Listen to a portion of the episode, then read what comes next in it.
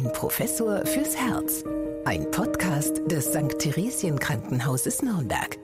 Ein herzliches Hallo aus dem Funkhaus Nürnberg zu einer neuen Folge unseres Podcasts Ein Professor fürs Herz mit Professor Dieter Ropers, Chefarzt der Medizinischen Klinik für Kardiologie und internistische Intensivmedizin am St. Theresien Krankenhaus Nürnberg. Und mein Name ist Anja Müller. Ja, hallo Dieter, schön, dass du wieder da bist. Ja, gut, dass du mich direkt ansprichst beim Namen, denn ich könnte ja auch eine künstliche Intelligenz sein. Ja? Es könnte ja auch äh, hier Chat-GPT sein, das mit dir spricht, ja, und nicht ja, ich in Person. Das stimmt, Das ist ja. wahrscheinlich in Zukunft gar nicht so einfach äh, zu unterscheiden, wenn Ja. man eben kein Bild hat. Ja, also äh, da, das, äh, du nimmst mir praktisch meinen Einstieg vorweg, weil ich, du weißt ja, ich bin ja großer Star Trek-Fan und ich weiß nicht, ob du dich da auch so ein bisschen auskennst in dem Star Trek-Universum. Du, du zeigst so ein bisschen, aber nicht, nicht so richtig so Expertentum, nehme ich an. Äh, Ich kenne halt die alten Filme. Ne? Ich kenne den Captain Kirk, ja. Genau, ähm, aber, aber- die neuen, äh, da bin ich nicht mehr so, so involviert. Aber ich weiß zum Beispiel, dass es eine Kollegin gab dort, ähm, die ähm, gerne mit so einem Scanner zum Beispiel Mhm. ähm, den betroffenen Patienten, die Patientin halt abgescannt hat und äh, der Scanner konnte exakt die Diagnose stellen. Oder man lag da in irgendeiner Box und äh, die äh, Box hat diese Diagnose gestellt und gleich repariert. Also auch schwerste Erkrankung wurde da 0, nichts geheilt, ja. Und das ist ja am Ende des Tages schon vor 60 Jahren der Vorgriff auf künstliche Intelligenz. ja, also äh, du sprichst wahrscheinlich noch von der nächsten Generation sozusagen, nicht von der ganz ursprünglichen Serie. Da war es ja Dr. McCoy, der war noch Ah so ein ja, ganz, richtig, äh, aber der McCoy. hatte auch schon ganz viele äh, Hilfsmittel, so was künstliche Intelligenz angeht. Äh, du meinst wahrscheinlich Dr. Beverly Crusher, ja, Ja. in der in der Crew von Captain Picard. Äh, also worauf ich aber hinaus will, das ist ähm, tatsächlich ein Arzt, der für mich am interessantesten ist. Das ist bei Star Trek Raumschiff Voyager, das ist nämlich der sogenannte Holodoc, ja, auch bekannt als der Doktor. Und das ist ein holographisches medizinisches Notfallprogramm. Das kann man bei Bedarf aufrufen. Und der Doktor ist also eine richtige künstliche Intelligenz an sich. Und ähm, und die, und das ist das Interessante eigentlich auch für uns Star Trek-Fans, die im Verlauf der Serie eine ein- eigene Identität entwickelt und Emotionen und sogar Humor. Also, und er wird so auch zu einem der beliebtesten Charaktere. Und darum soll es ja auch äh, heute bei uns gehen, also um künstliche Intelligenz, Einsatz in der Kardiologie. Und könntest du dir vielleicht auch vorstellen, du arbeitest mal mit so einem holographischen Kollegen Seite an Seite im Herzkatheterlabor? Also gerade im Herzkatheterlabor, glaube ich, ähm, ist ähm, viel Platz für künstliche Intelligenz, denn ähm, wir haben ja ein, sehr technisches Umfeld dort. Wir haben eine ähm, sehr große Menge an Daten, die wir akquirieren. Ich meine jetzt nicht nur die Bilder, die durchs Kontrastmittel wiedergegeben werden, sondern wir messen ja auch Blutdruck, wir messen Blutströme, wir, wir äh, leiten das EKG ab ähm, und die äh, Sauerstoffsättigung ähm, und all diese Daten zusammenzufassen und dann vielleicht ähm, früher zu erkennen, dass es ähm, eine kritische Situation geben kann, dass wir eben aufpassen müssen, äh, wenn mir dann mein ähm, ähm, künstlicher Kollege äh, sozusagen auf die Schulter tippt und sagt, jetzt sei mal ein bisschen vorsichtig oder hier, das kann passieren, das wäre sicherlich eine, eine Hilfe. Oder auch verschiedene ähm, Möglichkeiten, ähm, sagen wir, der Strategie zu diskutieren und dann eben abzuschätzen, ja, die Wahrscheinlichkeit, dass wenn man es so macht, ist äh, möglicherweise am höchsten. Unter all den Daten, die dieses System ja dann gespeichert hat und äh, diese Systeme sind ja heute schon selbstlernend ähm, und entwickeln sich ständig fort. Ähm, das ist bestimmt eine äh, denkbar große Hilfe, gerade im Katheterlabor. Ähm, am Ende des Tages ist es aber so, dass ich dann doch weiterhin der wäre, gerne wäre, der das da auch entscheidet. Mhm. Und also einfach erklärt, äh, sammelt ja diese künstliche Intelligenz sehr viel Informationen über den Körper oder über das, ja, das Krankheitsbild und setzt die so zusammen, dass wir dann besser Zusammenhänge verstehen können. Würdest du sagen, das ist so eine ganz einfache Erklärung über die Arbeitsweise von KI? Also KI ist also nur so schlau, wie wir sie dann auch gemacht haben, also mit den Daten, mit denen wir sie gefüttert haben. Das stimmt. Das ist jetzt ja halt dieses, ähm, äh, da, hier geht es ja ein bisschen um, um, um diese Sprachprogramme. Es gibt ja natürlich noch Machine Learning und Deep Learning. Also künstliche Intelligenz ist ja äh, sehr vielseitig, was man darunter subsumiert. Ähm, es ist halt so, dass die, die Vielzahl der Daten, die man in einzelnen Bereichen eben generiert, ähm, eigentlich von den Einzelnen gar nicht mehr erfasst werden kann und da eben die Intelligenz am Ende des Tages äh, wahrscheinlich überlegen ist. Ich will mal ein Beispiel nennen, äh, was wir in der interventionellen Kardiologie äh, ja inzwischen als Standard äh, machen, ist bei Engstellen von Herz-Kranzgefäßen, also den Benzinleitungen des Herzens, wenn das Gefäß nicht ganz verschlossen ist oder zu 90 Prozent verschlossen ist, dass wir versuchen, ähm, oder das, das machen wir ja mit einem speziellen Draht, einem sogenannten Druckdraht, den Unterschied zu messen im Blutdruck vor und nach dieser Verengung. Und wenn das ein bestimmtes Verhältnis überschreitet, dann soll man diese Engstelle behandeln. Und ähm, künstliche Intelligenz oder Machine Learning ist jetzt zunehmend in der Lage, allein aufgrund der Bilder, die wir akquirieren, ja, wo wir also gar nicht mit einem Draht äh, in das Gefäß überhaupt ähm, äh, hineingehen müssen, was ja auch immer so ein bisschen unter Umständen ein Risiko sein kann. Mit dem Draht kann man vielleicht kleinere Verletzungen ausführen. Es kann schwierig sein, die Untersuchung wird länger. Aber diese, diese Algorithmen sind durchaus in der Lage, relativ genau heute ähm, eben äh, auf diese Werte, die wir sonst mit dem Druckdraht bestimmen würden, ja, rückzuschließen und da eben Ergebnisse zu liefern, die ziemlich verlässlich sind. Das geht sogar auch nicht invasiv, wenn man also CT-Daten nimmt, Herz-CT-Daten, wo wir ja auch Kranzgefäße anschauen. Auch da lassen sich diese äh, Druckunterschiede aus den Daten heraus durch die Verwendung von äh, solchen Algorithmen ähm, ähm, ja, berechnen. Ja, und die stimmen dann ähm, erstaunlich gut überein mit den, äh, mit einem äh, invasiv gemessenen Wert, also mit diesem speziellen Draht. Also äh, das ist dann, wäre dann, wenn sich das in großen Studien ähm, bestätigt, eine deutliche Erleichterung ähm, für die Ärztin, den Arzt, aber eben auch für die Patienten und Patienten, weil es einfach mehr Sicherheit für den Patienten gewährleistet. Das Problem ist, ähm, es ist irgendwo eine Blackbox. Es gibt kaum einen, der dann versteht, wie eigentlich die, ähm, diese künstliche Intelligenz zu diesen Werten kommt ähm, weil sie eben selber immer lernt und lernt und lernt und welche Algorithmen dann letztlich äh, diejenigen sind, auf die die ähm, ähm, Intelligenz zurückgreift, ist nicht so richtig klar. Und am Ende des Tages muss man es natürlich auch in ähm, Studien überprüfen. Aber mal, das Potenzial ist auf jeden Fall sehr vielversprechend. Aber letztendlich brauchst du dann doch nochmal deine Erfahrung, um zu erkennen, ob das plausibel ist, was die künstliche Intelligenz äh, ausgibt. Genau. Und das, äh, so weit ist eben die künstliche Intelligenz wahrscheinlich noch nicht. Und eben am wichtigsten ist ja, dass man eine Therapie daraus ableitet, dass man eben überlegt, was kann man jetzt tun? Ist es jetzt zum Beispiel erforderlich, dieses Gefäß zu behandeln? Stimmt das denn auch nur näherungsweise oder ist das gut erklärt oder muss ich es doch nochmal überprüfen, indem ich dann äh, diese Druckdrahtmessung invasiv äh, vornehme, um eben das Ergebnis, was die künstliche Intelligenz mir geliefert hat, nochmal zu validieren? Also ähm, die ärztliche Entscheidung liegt natürlich am Ende immer beim Arzt, bei der Ärztin.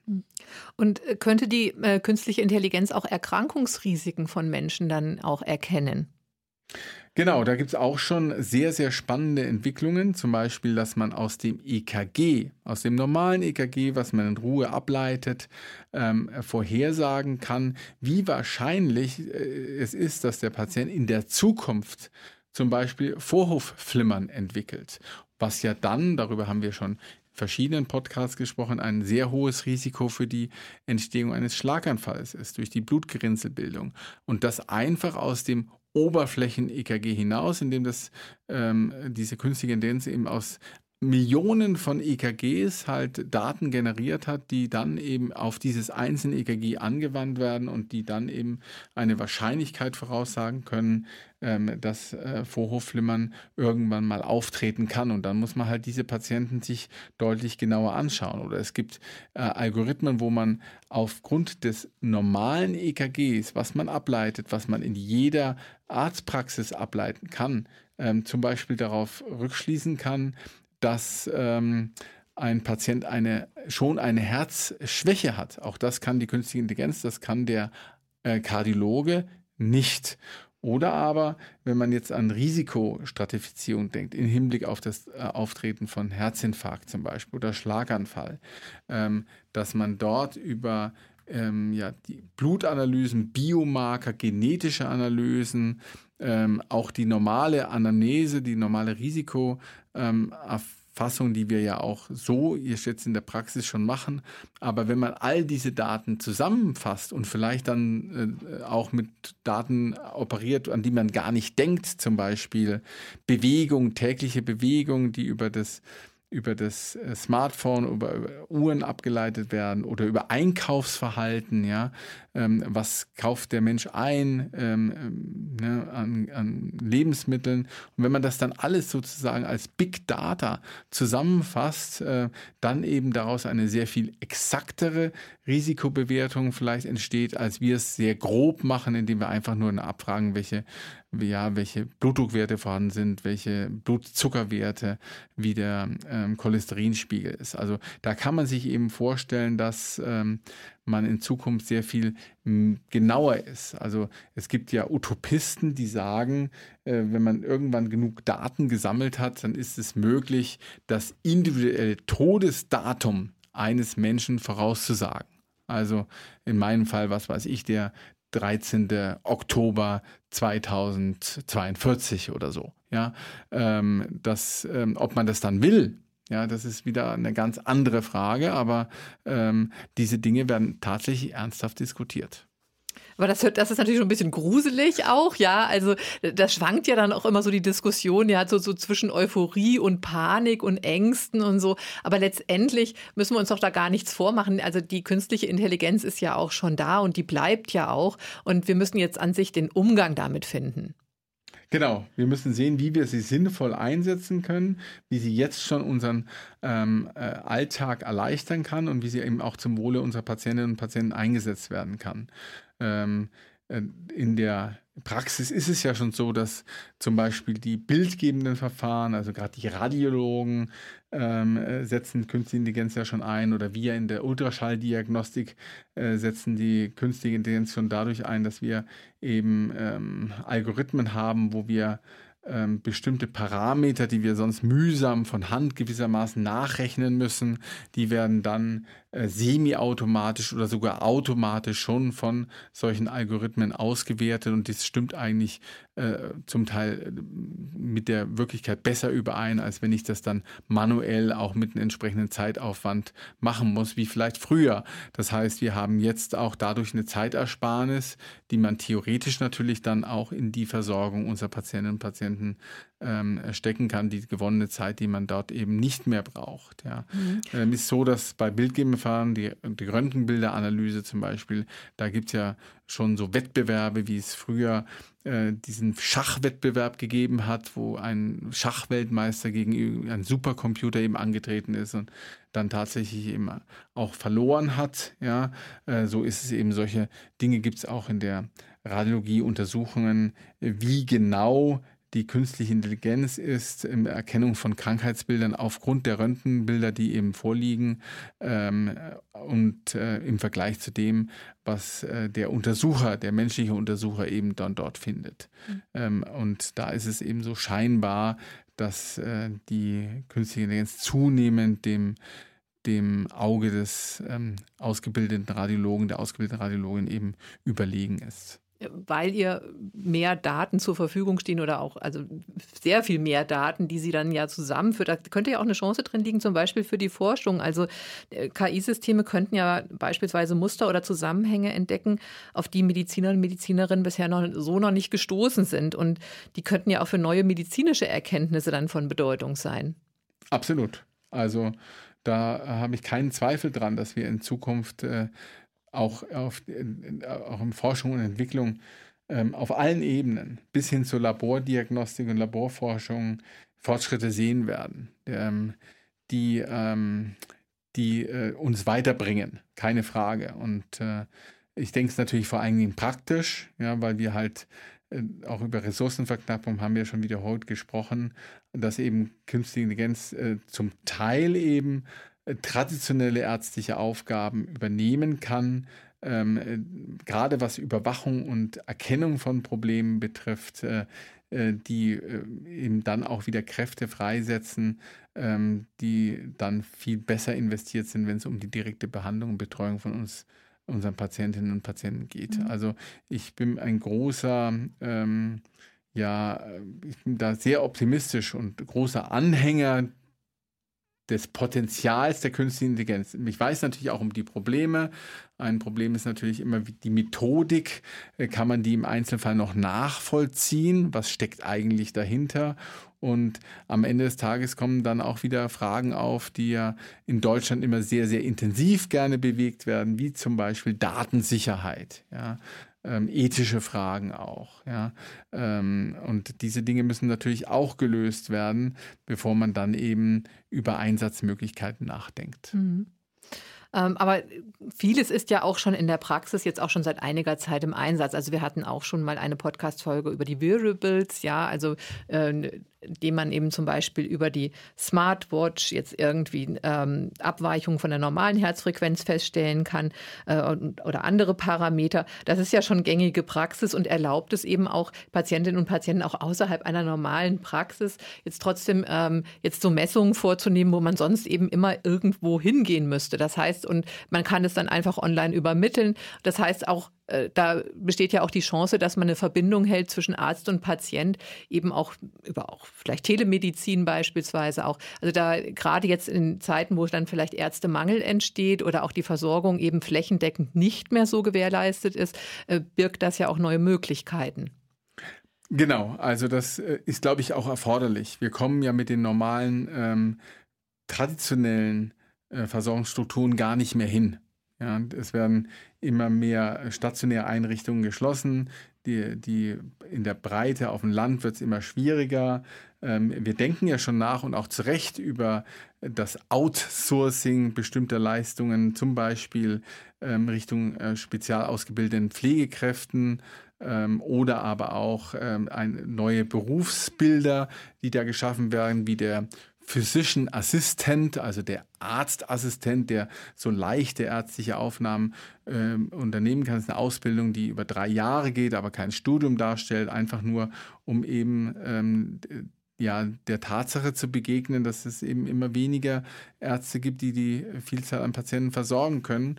Und äh, gerade wenn ich jetzt an künstliche Intelligenz denke, Telemonitoring, ähm, wo dann eben Daten, du hast es gesagt, von Wirbels, aber auch von ähm, ja, Schrittmachern, die implantiert sind oder Defibrillatoren, ähm, sozusagen gescreent werden von der künstlichen Intelligenz, vorgescreent werden und dann eben diese Meldungen generiert werden, die dann an den Arzt gehen und dann heißt es, hoppla, da ist wirklich etwas, worauf wir Acht geben müssen. Den Patienten kann, muss man jetzt einbestellen. Ja, und die künstliche Intelligenz ist eben in der Lage, ähm, unfassbar viele Daten äh, gleichzeitig zu überwachen. Das ist mit dem ähm, von Menschenhand gar nicht möglich oder man braucht so viele ähm, Menschen, die das eben machen. Ähm, das geht gar nicht angesichts der Ressourcen in jeder Weise, nicht nur der, der Manpower, sondern am Ende des Tages auch der finanziellen Möglichkeiten, die wir haben. Und da ist sehr, sehr viel Potenzial drin. Oder denken Sie an die, das ist ja, oder an die äh, Erkennung von Brustkrebs zum Beispiel. Auch da ist ja die künstliche Intelligenz, was Biomarker betrifft, aber auch was die Röntgenbilder betrifft, schon eigentlich dem, dem Arztauge ähm, schon vorangeschritten. Also ähm, wir haben es ja schon, ja, und wir setzen es zunehmend ein, äh, aber es gibt eben noch ein paar offene Punkte, die man klären muss. Und äh, du hast es angesprochen, die Ressourcen werden immer knapper, ähm, auch was so administrative Arbeiten angeht. Da ist es ja oft auch so, dass äh, immer wieder Beschwerden kommen, dass äh, das Personal eher mit administrativen Aufgaben beschäftigt ist, als äh, am Patienten selber zu sein, Dokumentation und so weiter. Aber auch da könnte ja die KI einiges abnehmen. Ähm, hast du denn auch schon beispielsweise bei Erstellen von Berichten oder Dokumentation von Patientenakten, ähm, hast du da auch schon KI im Einsatz, die das dann so ein bisschen automatisiert oder äh, es erleichtert? Oder jetzt auch mit der ähm, digitalen Patientenkurve, die es gibt, ähm, sind das Erleichterungen, wenn es erstmal eingeführt ist? Man muss ja am Anfang sich schon ein bisschen damit beschäftigen. Am Anfang ist es viel Arbeit, auch das individuell anzupassen an die Gegebenheiten der einzelnen Einrichtungen. Aber dann hat man natürlich eine große Arbeitserfassung, auch äh, Arbeitserleichterung. Wir haben auch äh, eine erhöhte Sicherheit, was die Dokumentation betrifft, äh, ähm, die dann auch bei, im Nachhinein unter Umständen wichtig sein kann. Also ähm, elektronische Patientenakte ist sicherlich das, was, wo es hinkommen ist. Gerade heute war auch in den Nachrichten, dass ja auch die, das Kabinett nochmal mit größerer Vehemenz versucht, die elektronische ähm, äh, Patientenkarte, also individualisiert für jeden einzelnen Patienten, jetzt doch durchzusetzen, ähm, weil das eben an anderen Ländern ja schon äh, gang und gäbe ist und auch hier eine Verbesserung der Patientenversorgung gezeigt hat. Also ähm, man kann sich auch vorstellen, dass zum Beispiel durch Sprachprogramme äh, wie ChatGPT, dass man dort halt Arztbriefschreibung erleichtern kann. Das ist auch für die ähm, Vielzahl an ähm, Kolleginnen und Kollegen mit Migrationshintergrund eine Erleichterung.